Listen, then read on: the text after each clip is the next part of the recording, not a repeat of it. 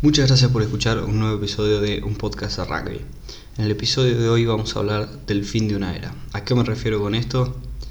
Cuando, como ya lo mencioné en episodios anteriores, particularmente en el de en el episodio anterior, el de qué pasó con los Pumas en el Mundial, el rugby se puede medir cada cuatro años, de Mundial a Mundial. Y habiendo terminado el Mundial 2019, se empieza a ver cómo arranca la, la nueva era y qué empiezan a hacer los equipos para prepararse con el objetivo Francia 2023 y el futuro en general.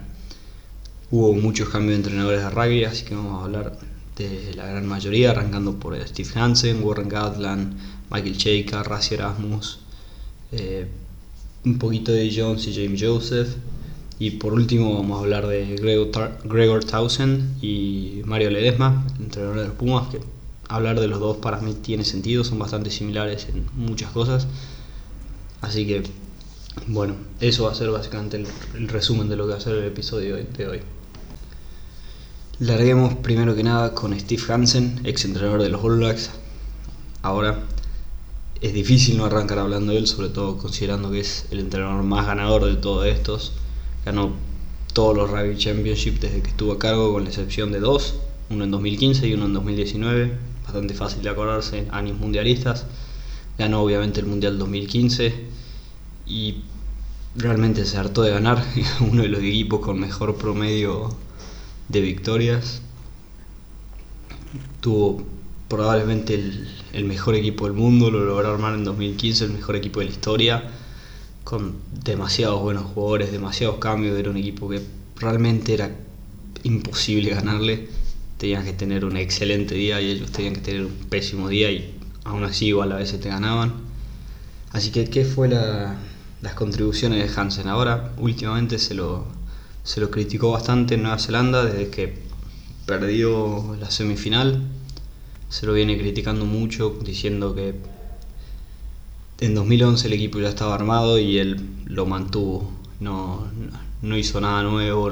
Básicamente se, se, sentó y se ocupó de un equipo que ya estaba armado y ya sabía lo que jugaba y por eso ganó 2015. Yo creo que obviamente una crítica muy dura y para mí sin sentido. Steve Hansen le agregó mucho a, los All Blacks, no tiene sentido dudarlo. Y su mayor contribución, además de que lo hizo junto y a la par con el equipo del 2011. Él estaba como miembro del staff.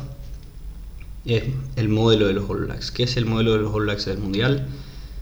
Lo voy a explicar muy, muy simple yo. Si te interesa leer más y buscarlo más, hay muchos artículos mucho mejor explicado de lo que puedo hacer yo. Hay un video en Spark Rugby, eh, de Spark, perdón, en, en YouTube.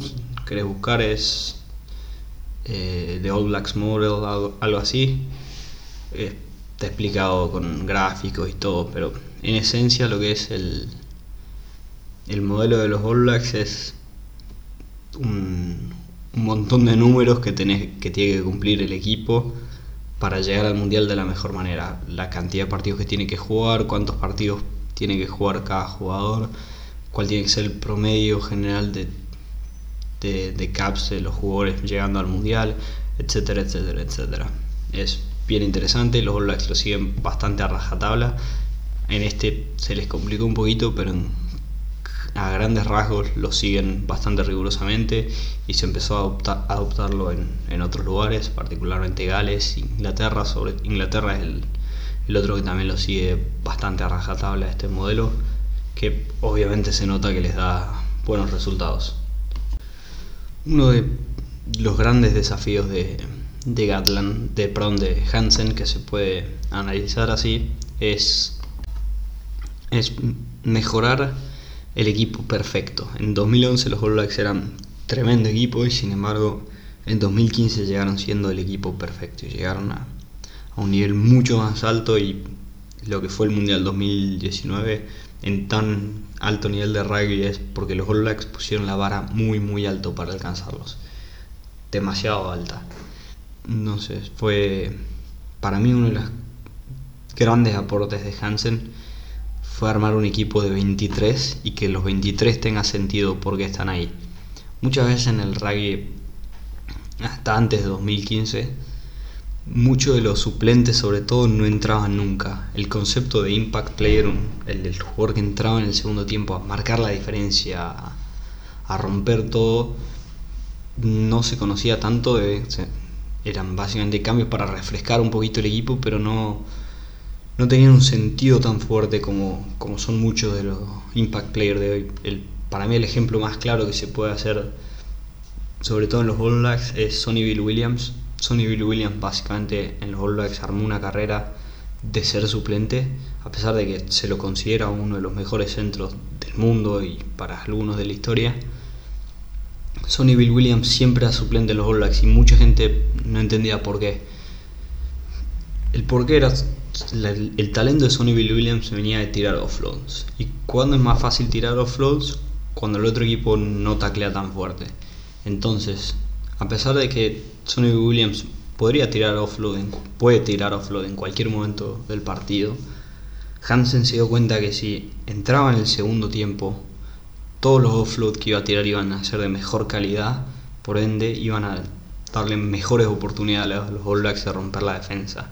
Entonces, guardándose a Sonny Williams en el banco y dejando pasar los primeros 40-60 minutos, la defensa estaba más cansada, no taclea igual que en los primeros minutos y cuando entra Sonny Bill Williams está mucho más cómodo, empieza a ver más espacios y puede liquidar un partido. Eso de un impact player tan así no existía tanto en el rugby anterior y eso lo genera particularmente los All Blacks porque al ser tan superior y al tener tantos jugadores tan buenos empiezan a trabajar, ok, ¿cómo hacemos para tener el mismo equipo a Sonny Bill Williams y a Conrad Smith. Tenías que buscar alguna forma de meterlos y la forma indicada me parece que fue hacer así. Pido en Barrett incluso cuando estaba Carter todavía en, los All Blacks. Era cómo metes un jugador que es tan bueno en, el, banco y lo dejas afuera. Se, nota mucho como los All Blacks siempre, incluso en todos los de match, usan todos los cambios que tienen, entran todos los jugadores. Nunca hay un jugador en el banco que está ahí por estar ahí, tiene algún objetivo que esté ahí, tiene sentido que esté jugando. Y eso es algo que muchos de los, los otros entrenadores del resto del mundo empezó a aprender, empezó a darse cuenta que, ok, tenés que jugar un, partido con los 23, no, no, es más un partido con los 15 que entran al principio, son todos los, son todos los jugadores que llevas, los suplentes también. Y para mí esa es la gran contribución que, que deja Steve Hansen en el rugby, que se nota mucho, en mi opinión, su mano ahí, particularmente con el ejemplo de Sonny Bill Williams, lo, lo pone muy lindo como, fue todo eso. Obviamente no tuvo muchos problemas aparte que no, no los resolvió de forma positiva. Los más obvios se vieron en este Mundial 2019. El más grande es Bjorn Barrett. El problema grande que tenés de tener un jugador así que cuando yo pienso los mejores aperturas del mundo, incluso de la historia, el nombre de Bjorn Barrett ni se me ocurre. Pero apenas pienso en los mejores jugadores del mundo y de la historia, Bjorn Barrett inmediatamente está ahí porque es realmente muy bueno. Pero al ser tan buen jugador y necesariamente no tan buena apertura, te genera un problema de dónde lo pones en la cancha. Y los wins de Nueva Zelanda vienen en muy buen momento, entonces tampoco lo querés poner en un win de centro, claramente no puede ir de 15 funcionó de vez en cuando, pero tampoco tiene mucho de los talentos de un 15 como para limpiar la pelota y básicamente se des territorio contra un equipo que te juega como Inglaterra o como Gales que te patea mucho atrás, entonces le cuesta a Bjorn Barrett jugar un juego así más técnico. Así que ese fue uno de los principales problemas de este equipo de Nueva Zelanda. También sufrió obviamente que se le fueron muchos jugadores a Francia en este ciclo, no se supo adaptar bien, nunca, nunca estuvo cómodo Nueva Zelanda en estos últimos dos años, se lo vio medio flojo. Sobre todo para mí, para cerrarlo un poquito a Steve Hansen, se, fue un gran entrenador sin ninguna duda, que, que marcó la historia del rugby, marcó la historia de los All Blacks y para mí los llevó a, a un buen lugar.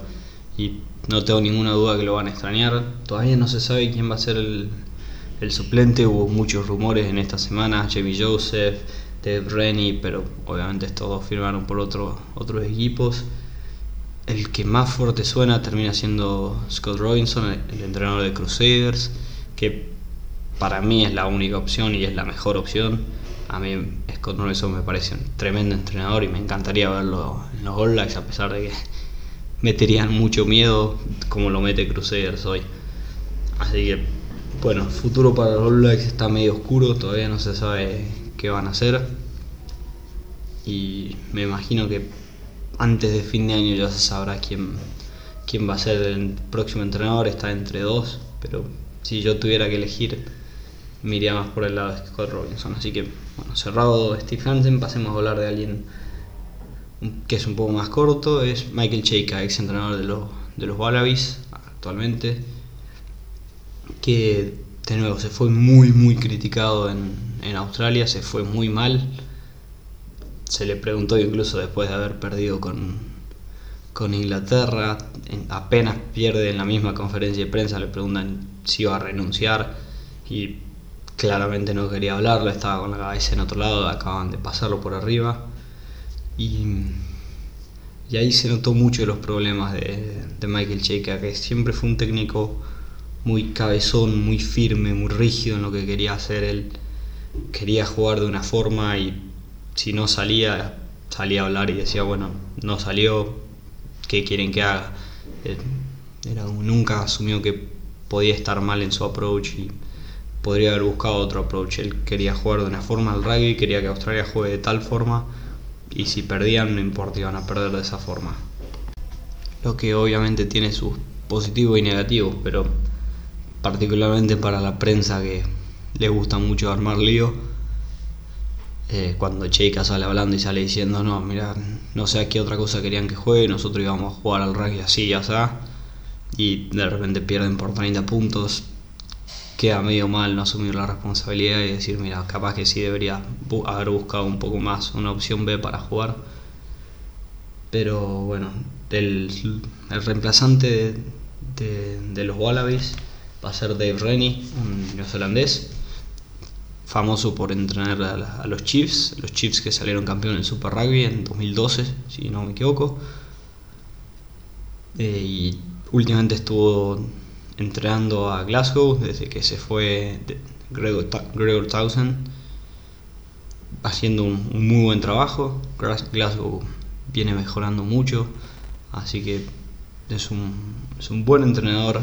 Interesante ver qué le, qué le puede dar a los Wallabies que, que tienen que hacer borrón y cuenta nueva en muchos lados. Se les fue se les van muchos jugadores, tienen que encontrar un nuevo 9, un Matomuga probablemente se encargue de ser número 10, tienen que solucionar el problema del número 15 porque Corneville probablemente ya no juegue más, eh, Pocock que ya no va a jugar, probablemente no, no me imagino que llegue al, al próximo mundial, mucho jugador que necesita recambio, que, que hay que ver cómo lo arreglan en el futuro.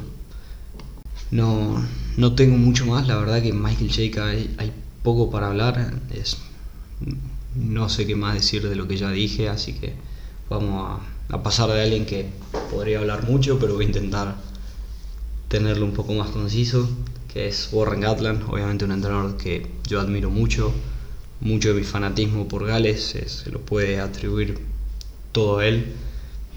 Un poquito de repaso, Warren Gatland llega a Gales en 2007 2007 fue uno de los peores años para Gales. En el Mundial le fue, en el Seis Naciones de ese año le fue pésimo, perdieron como por 63 contra Inglaterra. Perdieron con todos, les fue muy muy mal, incluso en la, en la Copa del Mundo famosa de los Pumas. Gales se queda fuera de la zona de grupo, Fiji lo elimina. Y llega, bueno, post mundial, llega Warren Gatland Año siguiente gana el Seis Naciones con su primer Grand Slam, marcando que claramente este entrenador era el futuro, estaba bien lo que estaba haciendo y se mantuvo 12 años, lo cual es un tiempo muy largo para un entrenador y es realmente muy querido Warren Gatland en Gales, se fue con todo el mundo agradeciéndole desde el alma, se, se, notaba mucho, se notó mucho el impacto que tuvo y Principalmente porque Warren Gatland es uno de esos entrenadores autores que ves jugar un equipo y decís, ah, juegan como un equipo de tal y tal entrenador. El equipo Warren Gatland, todos tienen más o menos la misma, las y una forma de juego bastante parecida. ¿Cuál es la forma de juego? Es extremadamente físico, armado desde, desde una defensa impasable. La defensa es la, es la marca, es lo que lo define a un equipo de Warren Gatland. Gales defiende como el mejor equipo del mundo, por lejos la mejor defensa del mundo. La de Gales es muy muy buena. Pero una historia para mí que resume muy bien lo que es Warren Gatland es en el Seis Naciones, ese famoso en, en 2008, cuando ganan su primer Grand Slam, partido contra Inglaterra en Twickenham, un partido que no se ganaba hace 20 años, Gales no lo ganaba hace 20 años, y primer tiempo estaban abajo, iban perdiendo, y llega el entretiempo y Warren Gatland entra al vestuario tranquilo, los calma a todos sus jugadores y le dice, estamos todavía en partido, quédense tranquilos que el partido está ahí, si forzamos un par de errores, si nos metemos un poco más en partido, hacemos que ellos se equivoquen un poco, el partido, es, de ustedes para que se lo lleven. Así que entren a la cancha, forcen un par de errores, ellos está ahí, está ahí para que se equivoquen y el partido es nuestro. Gale entra en el segundo tiempo, forzó un par de errores y se llevan el partido. Es esa calma que les da Gatland y su equipo siempre brillan cuando están más tranquilos. no tranquilos de, dejados, pero básicamente la calma en un momento muy difícil. Y es uno de los grandes motivadores de Gatland que su equipo cuando entran en ese estado de estar tranquilos, están calmos en el partido, se vuelven muy muy difíciles de, de, ganarles. Es además un entrenador que, que no tuvo miedo a adaptarse, por ejemplo apenas entró, se, Gales jugaba un juego mucho más abierto de lo que terminó jugando, particularmente porque lo tenía Shane Williams por afuera, entonces teniendo un jugador tan habilidoso se se esforzaba mucho en encontrarle espacio de la forma que Sudáfrica hoy en día lo busca mucho a Cheslin Colby, a pesar de que capaz que no lo usan tanto a los otros winners. Es saber que tenés un buen jugador y adaptar un poquito tu juego a, eso, a ese estilo.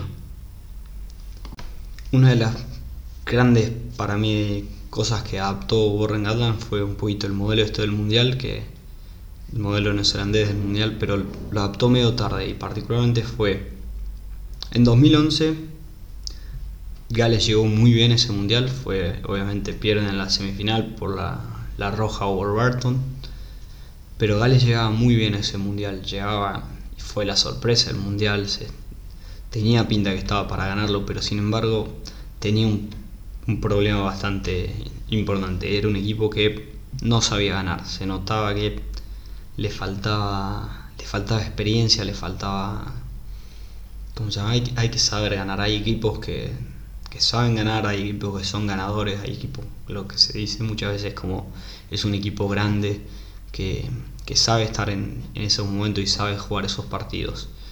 Ese equipo probablemente hubiera perdido la final de Nueva Zelanda incluso con, con Warburton. ¿Por qué? Porque era un equipo que no tenía tanta experiencia. Empezó a trabajar con ese mismo equipo para 2015 y de nuevo se encontró con un problema que no esperaba.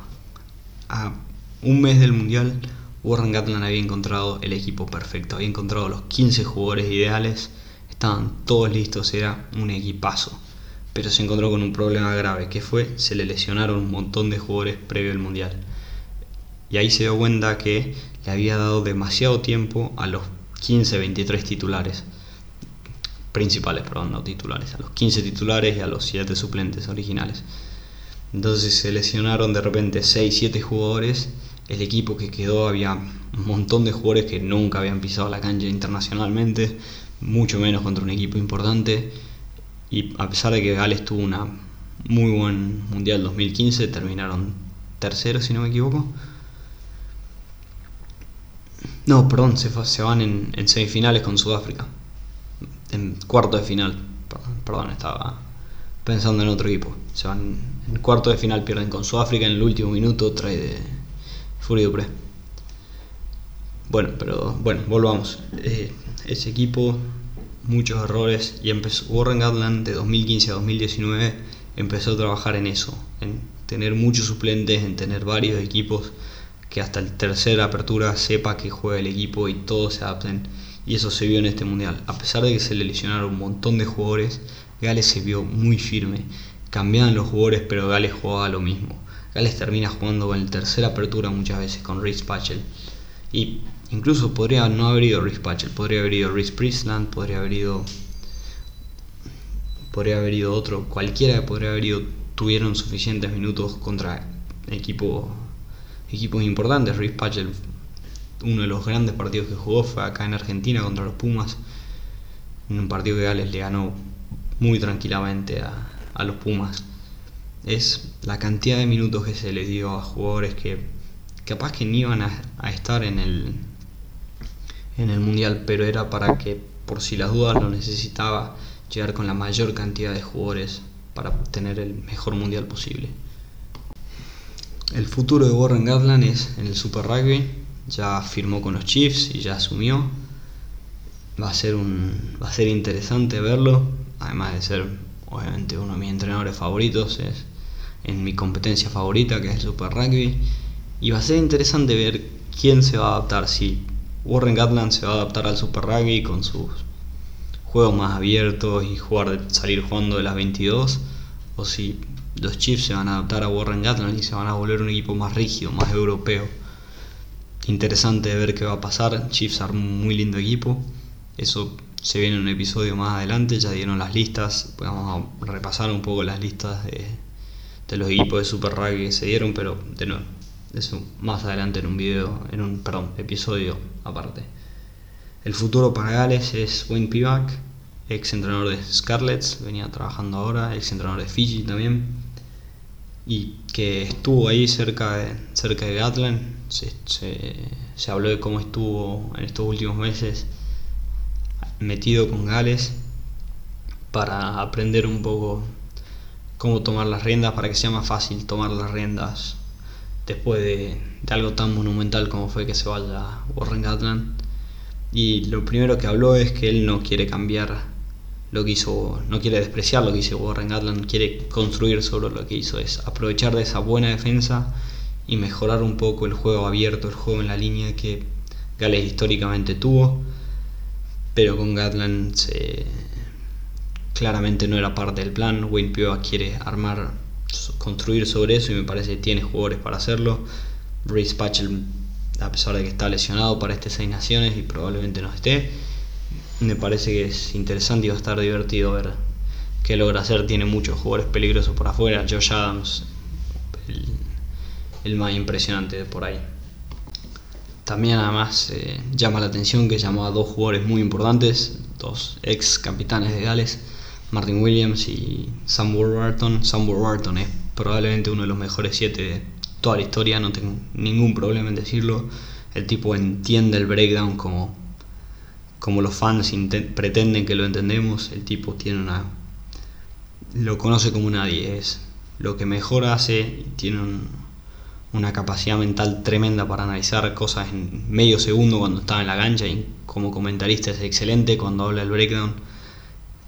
Muy peligroso si Gales empieza a tener lecciones de Warburton Ojo con Gales en el breakdown, se pueden volver de peligrosos, volverse letales como era Samuel Barton y Martin Williams, obviamente un símbolo galés de ex apertura, tremendo capitán, capitán que eh, Sam Warburton le sacó la capitanía, pero de nuevo, jugadores que claramente van a tener una influencia, tuvieron una influencia en el rugby galés y para mí van a tener una, una buena influencia en este nuevo equipo.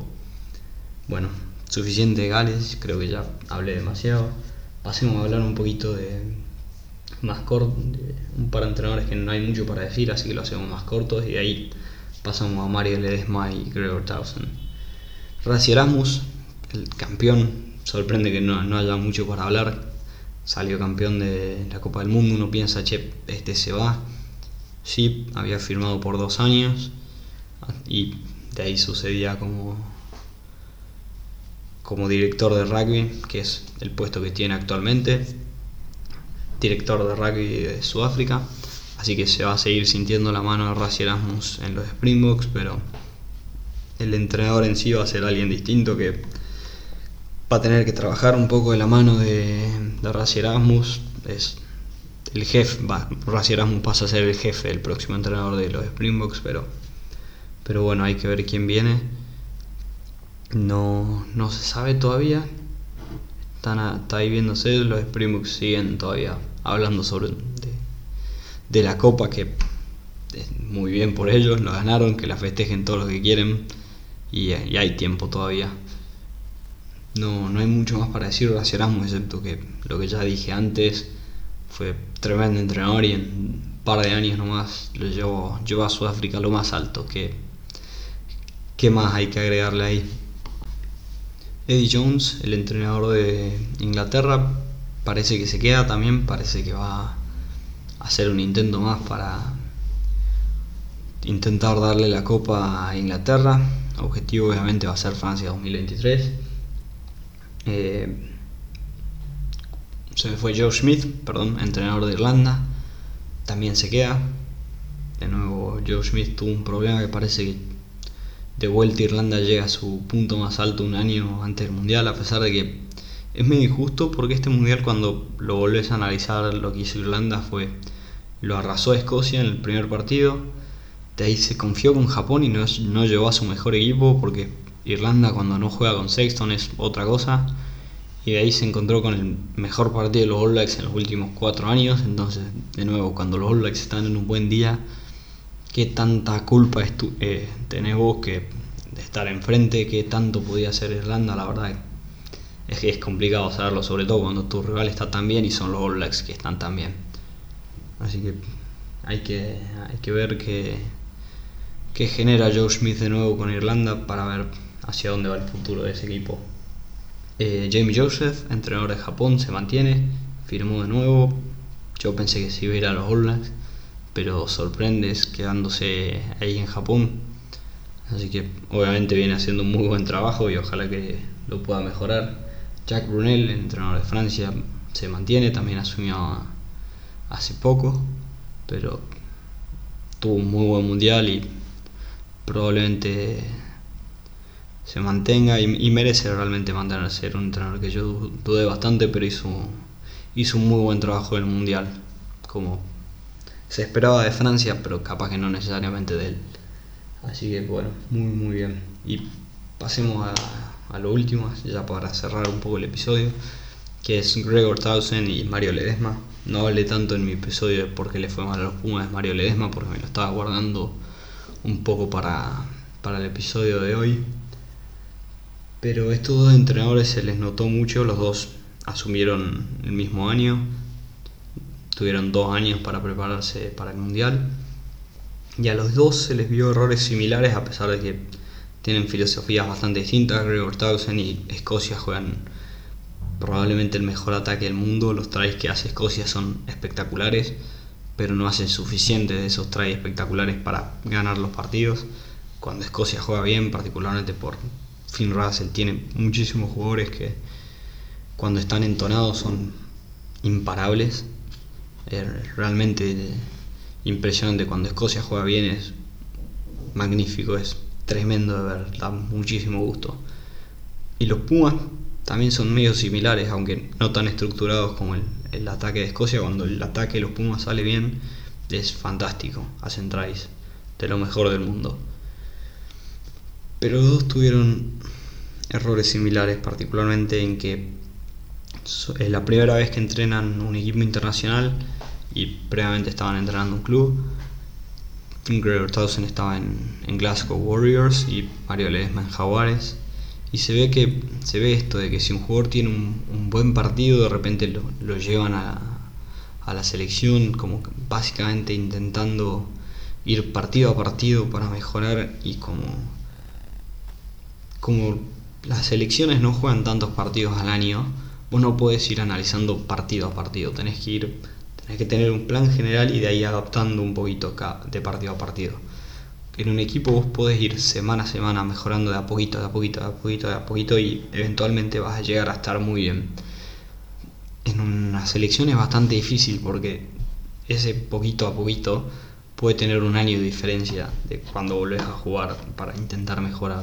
Seis meses de diferencia entre un partido y el otro. Entonces es más complicado tomar ese approach. Tenés que tener más un plan general. Y en estos dos entrenadores particularmente se notó mucho eso, que no tenían la experiencia necesaria para saber, ok, tengo que armar más un plan general. Yo creo que Mario Ledesma se dio un poco de cuenta de esto, pero también, obviamente, tuvieron errores aparte, no, no hay que echarle toda la culpa a ellos, pero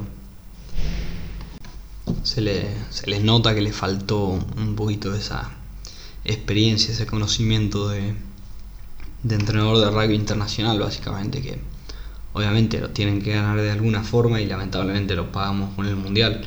Los dos fueron dos de las grandes decepciones del Mundial. Con Escocia se esperaba que le gane a, a Japón, Escocia había tenido un par de buenos años por momentos. De nuevo, Escocia es brillante por momentos y los Pumas también por momentos son brillantes. Que el laburo de estos dos entrenadores para, para el próximo mundial tiene que ser eso, que dejen de ser momentos brillantes y que sean más partidos, que sean más, más etapas brillantes, que no sea que, bueno, jugaste 15 minutos con un rugby astronómico pero los otros los jugaste muy mal, así que terminaste perdiendo.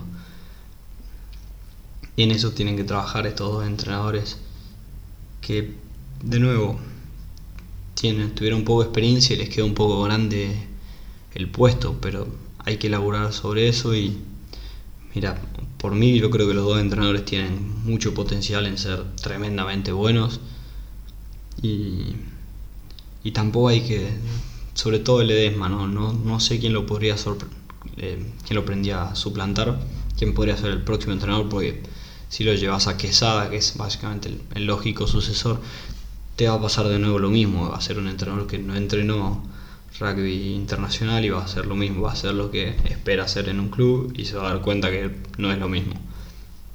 Entonces me parece que a este punto los Pumas tienen que Obviamente ver cómo les va este año, si este es un pésimo año para los Pumas en el Championship, considerar si, si lo cambian a Mario Ledesma o no, pero me parece que ya si, si pasan estos dos años con, con Ledesma como head coach, hay que aguantar y, confiar que llegue al Mundial 2023 con un plan de él, porque cambiarlo a la mitad claramente no, no nos favorece a ninguno de los dos. Los dos no pierden tantos jugadores para 2023, probablemente la gran mayoría llegue. El desafío de Mario Ledesma van a ser el apertura, que me parece que la solución la tiene bastante simple, tiene que mirarlo a Tito Díaz Bonilla o Domingo Miotti, los dos están ahí listos para que empiecen a jugar más con los Pumas, así que no debería ser ningún problema.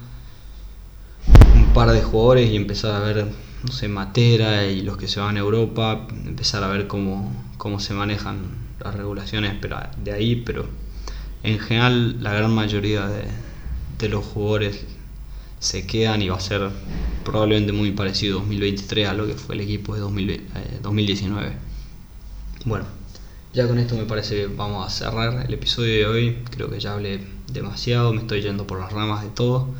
Muchas gracias por escuchar hasta acá.